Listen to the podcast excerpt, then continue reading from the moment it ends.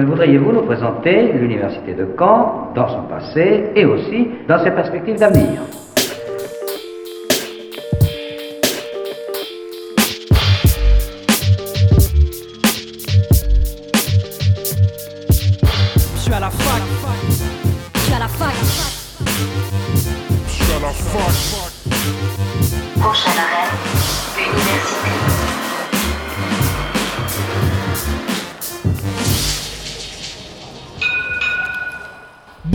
À toutes et à tous, nous sommes le mercredi 13 mai, il est midi et vous écoutez Fac News, votre émission sur l'actualité des campus cannés sur Radio Phoenix.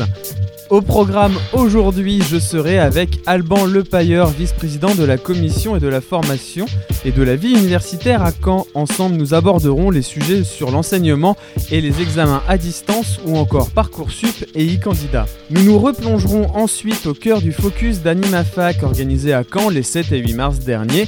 À cette occasion, Radio Phoenix et Radio Campus Tour avaient mis en place un studio de radio au sein du bâtiment D pour accueillir les associations présentes. Mais avant, revenons sur l'actualité récente pour les universités.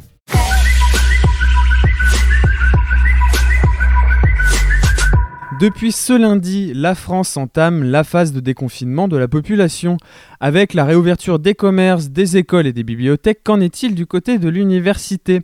Rien ou presque ne va changer puisque les campus ne seront accessibles que pour les personnels des différents organes universitaires. Le télétravail, quant à lui, restera la norme pour tous ceux qui le souhaitent, rassure l'université.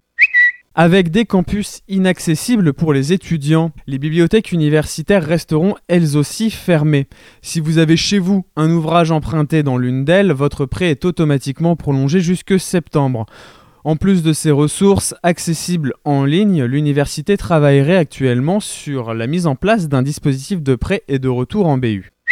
Des universités vides, c'est le malheureux constat que l'on vit actuellement, mais cela pourrait se prolonger à après septembre prochain. C'est en tout cas le, le souhait de Frédéric Vidal, la ministre de l'Enseignement supérieur. Elle a dans ce sens déclaré vendredi dernier aux Parisiens, je cite, Nous avons demandé aux établissements de prévoir que les cours magistraux puissent être offerts à distance. Ils sont en train de regarder si cela était possible. C'était votre récap de la semaine. Retrouvons maintenant mon invité du jour. L'invité du jour sur Fac News. Alban Lepailleur, bonjour. Vous êtes euh, vice-président de la commission de la formation et de la vie universitaire à, l'université de Caen.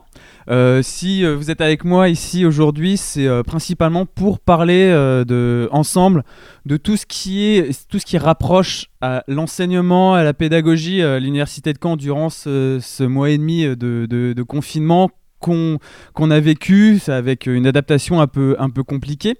Euh, J'aimerais commencer euh, bah, avec la première chose qu'a mis en place euh, l'université de Caen, c'est le passage en tout numérique de, des cours via la plateforme eCampus.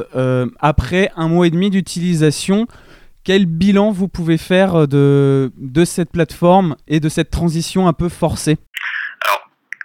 Effectivement du- d'une transition un petit peu, un petit peu forcée.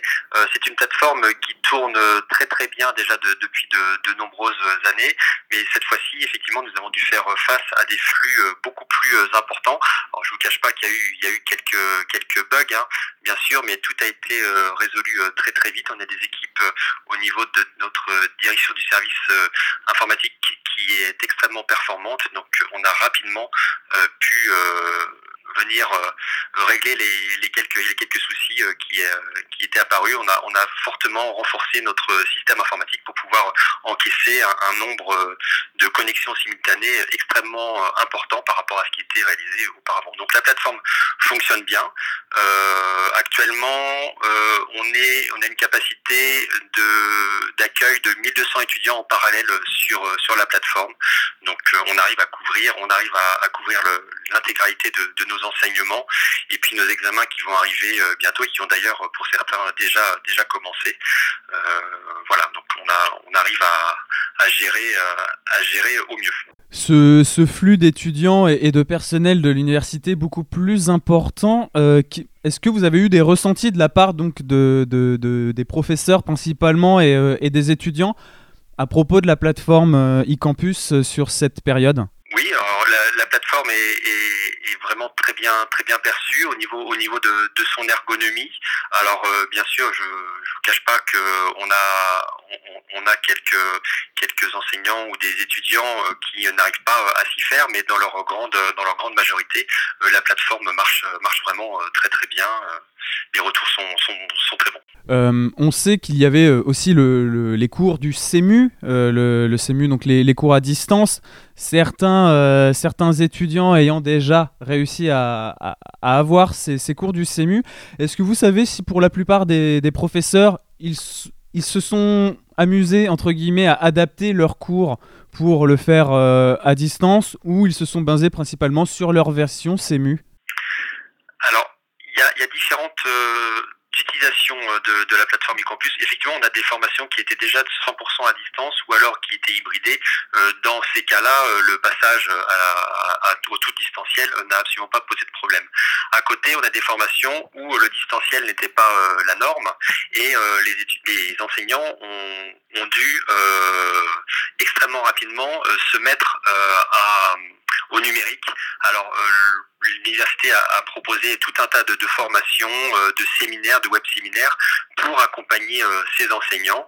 Euh, mais voilà, donc ce n'est pas simplement du dépôt de fichiers PDF qui a été réalisé dans la majorité des cas, c'était bien une scénarisation des enseignements qui, qui était proposée aux étudiants avec des enseignants effectivement qui n'étaient pas toujours familiarisé avec euh, cette plateforme, mais euh, voilà, ça a été un petit peu une, une, formation euh, accélérée pour eux. La, la, la, prochaine étape pour la plateforme e-campus, ce sont les, les, examens qui arrivent, qui ont même déjà commencé pour, pour certaines filières. Quand on sait par exemple que dans, en histoire, on, a préféré se baser sur le contrôle continu alors que des partiels se tiendront bel et bien en, en droit ou en psychologie, euh, est-ce que l'université a, a, posé une directive aux, UFR avant ce choix ou euh, vraiment euh, le cadre était totalement libre pour, pour chaque département et UFR nous avons donné quelques, quelques directives, quelques directives générales, mais nous avons donné une très grande liberté aux, aux, formations, aux équipes pédagogiques, parce que ce sont elles avant tout euh, qui connaissent leur formation, leurs cours, leurs étudiants. Euh, donc c'est pour ça que nous avons des, des modes d'évaluation qui peuvent être différents euh, d'une composante à l'autre, parfois tout en contrôle terminal, parfois en contrôle continu. Donc là, euh, il n'y avait vraiment pas de d'obligation, c'était à, l'équipe pédagogique de, de, voir au mieux comment s'adapter euh, à à son, à son public. Et par exemple, si je pense au, à, à l'UFR euh, Humanité et Sciences Sociales, euh, le type d'évaluation euh, de, leur, de leur côté est essentiellement sous la forme de devoirs maison qui vont être à, à remettre dans un délai de, de 10 jours par exemple. Alors que dans d'autres composantes comme à l'UFR Santé pour le côté pharmacie, où on a beaucoup de, de QCM en ligne par exemple sur des temps limités qui ont été proposés. Donc c'est très très variable. Justement, euh, cette décision de faire des examens avec, euh, je vais prendre le, cas en, psychologie euh, pour connaître quelques étudiants dans, cette filière, le sujet sera posé à une heure précise et sera à rendre dans le délai de l'examen dit classique. Vous n'avez pas peur que cela soit au désavantage des étudiants peut-être vivant dans la, dans la Manche, dans l'Orne, avec une connexion Internet plus faible que ce que peuvent connaître les étudiants canais Alors effectivement, on a des,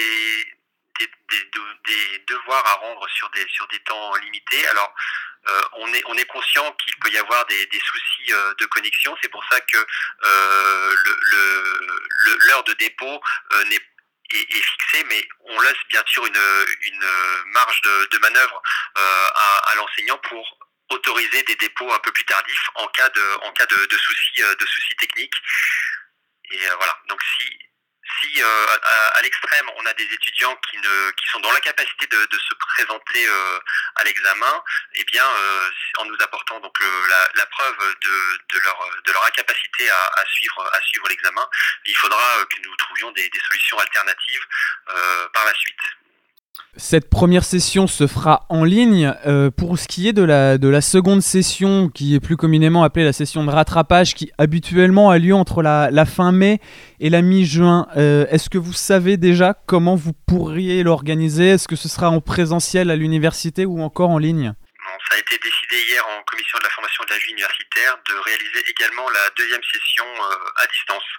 C'est également ce qui va être réalisé dans toutes les autres universités françaises, sauf peut-être à de rares exceptions pour des, pour des petits groupes, mais nous, nous avons, nous avons choisi de privilégier avant tout la, santé de nos étudiants et de nos personnels en continuant à, tout proposer à distance jusqu'à la fermeture de l'université fin juillet. À cela peut-être une exception, le cas de la PACES, puisque d'après mes informations, le concours est maintenu les 22, 23 et 24 juin au Parc des Expositions. Est-ce que vous savez déjà dans quelles conditions cela va se faire? Alors tout à fait, euh, il y a euh, les, concours, parce qu'il n'y a pas que PACES, il y a le concours kiné également pour lequel nous allons euh, convoquer les étudiants en présentiel. Euh, ça va être un, dispositif très très lourd à mettre en place hein, parce que nous avons tout un tas de, consignes de, sécurité euh, qui sont, euh, qui sont à, mettre en place. Les contours ne sont pas encore entièrement définis puisque nous sommes en attente de directives du ministère. Mais ce qui est sûr, c'est que cela se déroulera au Parc Expo. Euh, c'est sûr, sauf euh, si le ministère euh, en décide autrement, mais pour le moment, donc, nous, avons, nous avons réservé le, Parc Expo pour réaliser cet examen. Donc pour l'instant, on pourrait imaginer des tables distancées à un mètre, un mètre et demi les unes des autres, les étudiants avec des masques? Une régulation des, des flux étudiants. on ne les convoquera pas tous en même temps. Euh, on les fera arriver euh, euh, par, petits groupes. On les fera rentrer individuellement avec un, espacement suffisant entre les tables. Toujours privilégier la, marche en avant. Donc ça va être vraiment quelque chose de, compliqué à mettre en place, mais on y travaille. On y travaille, on, y passe beaucoup de temps en ce moment. Justement, ces, ces, conditions un peu spécifiques cette année, que ce soit pour la PACES ou pour toutes les autres filières universitaires, vous n'avez pas peur qu'il y ait un taux de réussite plus bas qu'à l'accoutumée euh, dans, dans, les licences et masters euh, à l'université de Caen? Je ne pense pas, parce que le, mot d'ordre de, de, la direction de l'établissement et puis de la commission de la formation universitaire, c'était réellement la, la bienveillance vis-à-vis des étudiants. On est conscient que c'est une année euh, vraiment particulière. Euh, nous avons donc passé le, mot d'ordre d'avoir une, une, évaluation euh, bienveillante. Donc, euh, au contraire, peut-être même, on aura peut-être des, des, taux de, réussite supérieurs cette année aux, années, par rapport aux années, euh, aux années précédentes. voilà, c'est le mot d'ordre qui, a été, qui a été passé en tout cas. J'aimerais maintenant basculer sur un, un, autre sujet, celui des, des futurs étudiants à l'université de Caen, avec, avec le cas du bac cette année, qui est plus ou moins déjà attribué à certains terminales avec une, seconde session qui arrivera euh, début juillet quant à elle. Les réponses, les, candidatures sur Parcoursup pour les terminales ont déjà été prononcées il y a déjà plusieurs semaines. Là arrive le moment où l'université de Caen doit donner ses réponses. Normalement c'est ça, entre la, mi-mai et la début juin, les universités donnent leurs réponses. Est-ce que vous avez défini des, critères pour les formations, pour euh, comment, euh, comment vont-ils attribuer leurs réponses aux, étudiants, euh, les futurs étudiants, sur les mêmes critères que d'habitude, ou encore une fois, on doit s'adapter au vu de la situation?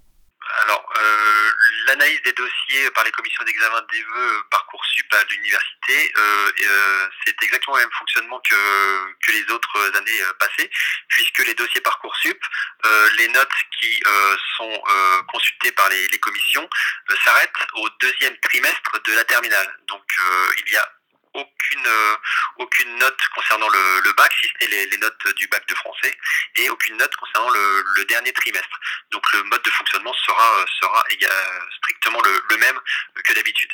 Euh, en ce qui concerne le calendrier, c'est pour cette raison qu'il n'est pas il n'est pas du tout modifié, euh, si ce n'est que euh, la phase complémentaire démarrera une semaine plus tôt euh, du fait de l'absence d'épreuves de bac du bac en, en juin, donc la, la phase complémentaire démarrera cette année le 16 juin au lieu du, 25. Euh, cette phase complémentaire, habituellement, c'était, euh, elle était accompagnée d'un rajout des notes du bac ou c'était toujours le même dossier qui était étudié? C'est toujours le même dossier qui est étudié, oui, il n'y a, pas de, il n'y a pas de nouveau dossier à, compléter, donc euh, c'est, le même. Donc au final, on peut rassurer les, les élèves de terminale normand, rien ne, rien ne change entre guillemets pour eux puisque ce sur quoi ils étaient juger avant reste en fait ce qu'ils ont déjà euh, eu comme note en présentiel cette année. Absolument, absolument. C'est euh, vraiment le dossier qui a été rempli euh, jusqu'à présent qui va être qui va être analysé. Et puis peut-être simplement pour, pour préciser, si euh, il y a éventuellement des, lacunes chez nos, nos, futurs étudiants du fait de de ce, de ce dernier trimestre tronqué, eh bien, nous mettrons tout à place en place à la rentrée euh, euh, avec des dispositifs de soutien pour, pour les aider, pour les accompagner, pour qu'ils s'acclimatent euh, au mieux à, leur nouvelle formation.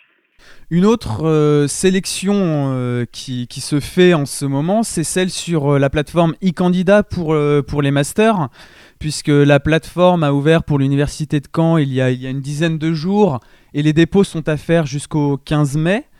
Est-ce que Là, par contre, on doit s'adapter du fait de ces événements.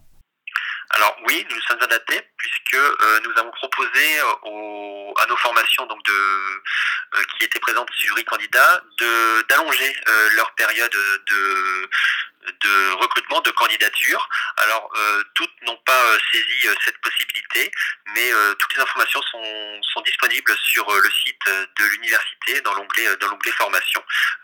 vous pouvez voir les, les, les, dates de campagne si celles-ci ont été conservées ou alors allongées. Et je pourrais également préciser que nous allons mettre en place pour certaines formations des des phases de, candidature supplémentaires. Par exemple, à, à l'INSPE, il y aura une phase en juillet, très probablement en plus.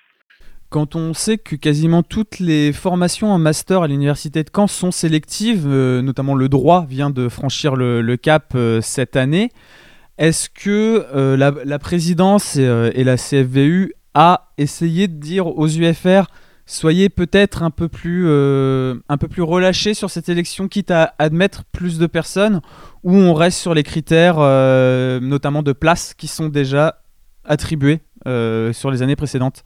Alors juste pour avant, avant, de répondre à votre la deuxième partie de votre question concernant l'UFR de droit, il y avait une sélection, sauf que la sélection était réalisée à l'entrée du M2.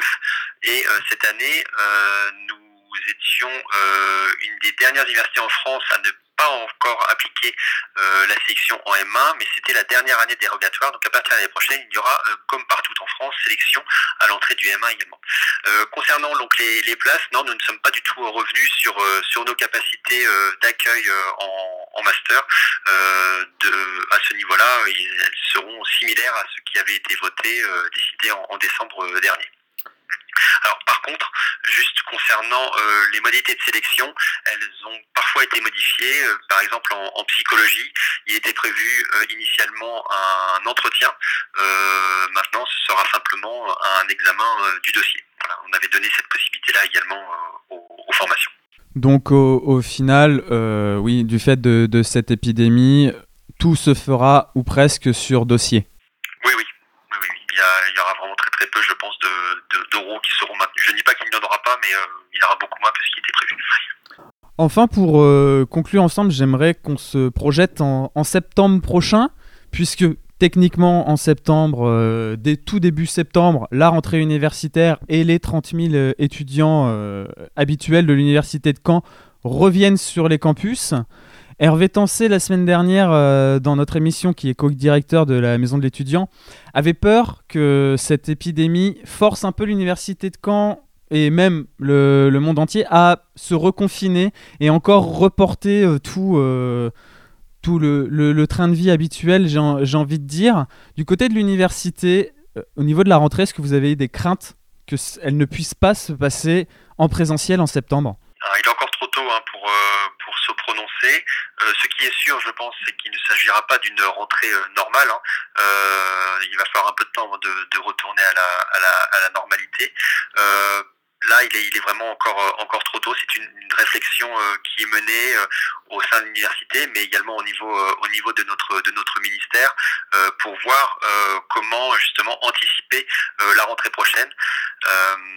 Alors, ce qui est sûr déjà pour le moment, c'est que les étudiants hors Union européenne euh, ne pourront pas venir. Donc ça, vous voyez, c'est une, euh, c'est une crainte pour nous, pour nos formations, pour l'accueil de ces étudiants étrangers qui ne pourront pas venir à partir du mois de septembre, qui pourront probablement arriver simplement à partir du mois de janvier. Donc c'est à nous de proposer euh, une hybridation euh, de, nos formations là où c'est possible, de manière à permettre à ces étudiants étrangers de, suivre le premier semestre et de, nous rejoindre euh, en janvier si possible. Donc c'est la seule vraie, véritable information que l'on ait pour le moment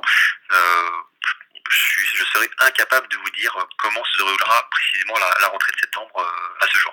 Enfin, sur un, plan un peu plus institutionnel, donc vous êtes vice-président de la, commission formation, de la formation et de la vie universitaire à l'université. Normalement, tous les représentants étudiants et de personnel devaient être renouvelés au cours de, ce confinement. Est-ce qu'il y a un plan établi pour euh, faire les élections des personnels étudiants et euh, l'élection du, président qui devait avoir lieu début avril Alors, l'élection des personnels étudiants euh, s'était déroulée déjà. je ne pense pas que le ministère revienne sur, sur cette élection. hélas, une nouvelle fois, euh, nous ne sommes pas maîtres de cette, euh, de cette décision parce que nous attendons des directives. Mais ce qui est quasiment sûr, c'est que les élections n'auront pas lieu avant, avant l'été. Ce sera, sera à la rentrée. Maintenant, reste à savoir si les, étudiants, les élections étudiantes seront maintenues. Je le pense, je le pense, mais euh, pour le moment, une nouvelle fois, je, vous, ferai la, même réponse qu'à plusieurs reprises aujourd'hui. On, attend, on attend des informations du, ministère à, ce sujet. En tout cas, merci beaucoup euh, Alban Lepailleur d'avoir euh, accepté de répondre à, mes questions concernant euh, la, formation universitaire et l'adaptation du fait de ce confinement et de, de ce Covid. Je vous remercie. Et je tiens à dire que cette conviction de la jeunesse ne peut être aujourd'hui renforcée avant de se replonger au cœur du focus d'AnimaFac, retrouvons ensemble un portrait de BU. Avant le confinement, il nous en restait trois à dresser. Commençons aujourd'hui avec celui de Madeleine de Ries. De Ries, ce n'est pas que le nom d'une rue à Saint-Lô qui rend hommage à Léon de Ries, inspecteur de l'Académie de la Manche entre 1892 et 1923, c'est aussi le patronyme de Madeleine, sa fille. Qu'a-t-elle donc de si extraordinaire cette Saint-Loise? On pourrait se demander. Elle a été tout simplement la première femme faite docteur en lettres et en histoire en 1923. À une époque où les femmes peinaient encore à avoir le droit de passer le baccalauréat, elle, en 1923 est la première à l'obtenir en soutenant deux thèses en histoire alors que le doctorat d'histoire n'existait pas encore. Madeleine de Ries est donc née à Saint-Lô le 9 avril 1895. Elle y fait ses études à l'école primaire publique des filles de Mademoiselle Hébert. Une scolarité qui aurait pu s'arrêter là. À cette période, il n'existait pas encore de collège pour jeunes filles. C'est donc son père qui va se charger de son instruction à domicile un enseignement qui va lui permettre de se présenter au baccalauréat qu'elle décrochera en deux fois à Caen en 1915 et 1916. S'en suivront une licence obtenue en deux ans à l'université de Caen, puis le fameux doctorat passé en trois ans à la Sorbonne. À l'époque, sur une cinquantaine de doctorants, elle doit être une des seules femmes. En plus d'être une scientifique accomplie, Madeleine de a aussi une vie privée qui sort des sentiers battus. Elle a été mariée à un soldat en septembre 1918, dont elle divorcera civilement et religieusement, fait rarissime à l'époque, quatre ans plus tard alors que son mari est déjà engagé dans un concubinage. Entre-temps, elle donnera naissance à un enfant mort-né. Après l'obtention de sa thèse et un deuxième mariage, les médecins vont lui diagnostiquer un diabète en 1923. Elle en mourra quelques mois plus tard, le 19 janvier 1924. Ses pères, à l'époque, déplorent une perte énorme. Un peu plus de 100 ans plus tard, Madeleine de Reyes, qui a longtemps fait partie de ces fantômes illustres oubliés par l'histoire, est connue des étudiants canais comme étant le nom de la bibliothèque dédiée à l'histoire au sein du campus 1. La plus moderne des universités d'Europe. Concluons maintenant cette émission en retournant début mars dernier pour retrouver CETU, une des nombreuses associations présentes sur le plateau radio co-organisé avec Radio Campus Tour à l'occasion du Focus d'AnimaFac. Donc nous revoilà au Focus de Caen avec euh, l'association CETU. Ah bah bon bah CETU, j'ai pas bien assez appris ma prononciation en breton ce matin. Euh, bah, je vous laisse euh, me présenter votre association en quelques mots. Alors bonjour, nous du coup c'est CETU avec un S, euh, association du coup euh, de promotion et de valorisation de la langue et de la culture bretonne sur le pays de Brest majoritairement et dans le monde entier, car un jour nous dominerons le monde. Mais voilà, du coup on est une association étudiante euh, qui organise divers événements liés à la promotion de la langue et de la culture. principalement autour du domaine de la musique, notamment avec des fest-noz, qui sont des fêtes de nuit en Bretagne, où vont se mêler musique et danse traditionnelle mais également euh, autour de la langue. Euh, pour la faire euh, découvrir, la faire plus connaître et qu'elle soit également plus valorisée, notamment dans l'espace public, notamment à la fac. voulais dire un truc, ouais. Non, bah voilà, du coup on donne des cours de, on donne des cours de danse bretonne et des cours de breton. Et on organise un fest-noz euh, et plein d'autres petits événements liés à ça. Ouais, notamment aussi euh, donc euh, des conférences. Et on organise quoi d'autre sinon, à part ça? Oh, Déjà pas mal. L'association existe de- depuis combien de temps euh? Ça va faire 6 ans maintenant. 6 ans que nous résistons. Encore et toujours face à l'envahisseur. Un petit village en armorique. Moi, je suis intrigué par le, le Fest-Noz que vous proposez. Alors, c'est une fois par an et ça se passe euh, dans un plutôt dans la ville où vous êtes basé ou c'est plus euh, vous C'est- vous dé- déportez à la campagne? Euh, non, c'est une, c'est une fois par an, ouais. Et euh, non, c'est c'est en ville, c'est euh, sous la mairie de Brest. C'est euh, eh ben, c'est le plus gros fest-noz brestro- brestois.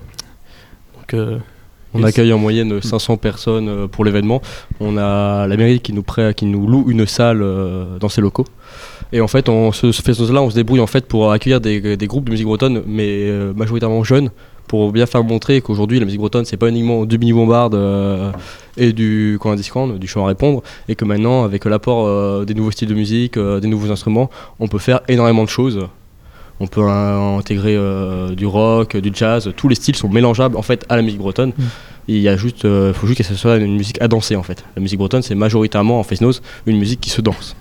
Parce que le but primaire de, de, de CETU, c'était d'a- d'amener ceux qui, euh, qui ne connaissent pas la culture bretonne euh, et qui veulent la connaître à, à s'en rapprocher, à faire découvrir le plus possible. Donc c'est pour ça que pour le on, utilise- on, on prend des groupes souvent mixés euh, qui, qui mixent la musique bretonne avec d'autres styles de musique pour, pour pouvoir faire découvrir ça le plus de gens possible. Et euh, pour les non-initiés, Fest-Noz, on peut avoir une petite définition? Fest-nose en fait, fest euh, pour fête et nose pour nuit. Fête de nuit, on a également les fest day, fête de jour. Le nom change selon l'heure il est. Et donc c'est des soirées où euh, il y a de la musique euh, bon, traditionnelle ou non du coup, mais, euh, mais donc toujours à, à danser, donc, euh, donc plus bon, les danses traditionnelles bretonnes. Et, euh, et donc il y a plusieurs groupes qui se succèdent et, euh, et on danse, danse bretonne toute la soirée. Et donc le plus gros Fest-Noz de Brest, il est porté par une association étudiante. Exactement. Vous pouvez en être fier.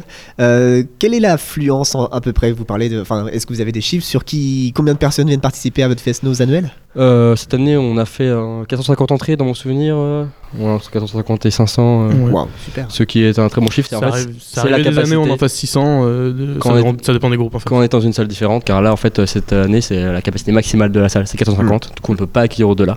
D'accord. Euh, du coup, euh, on ne peut pas faire entrer plus de personnes. Et euh, ça mobilise combien de bénévoles au sein de votre association Euh, Ce genre on- d'organisation On a une euh, dizaine de personnes fixes à l'année qui s'engagent euh, toute l'année sur l'événement, euh, sur le travail, car ça prend bien un an en, en amont pour tout organiser.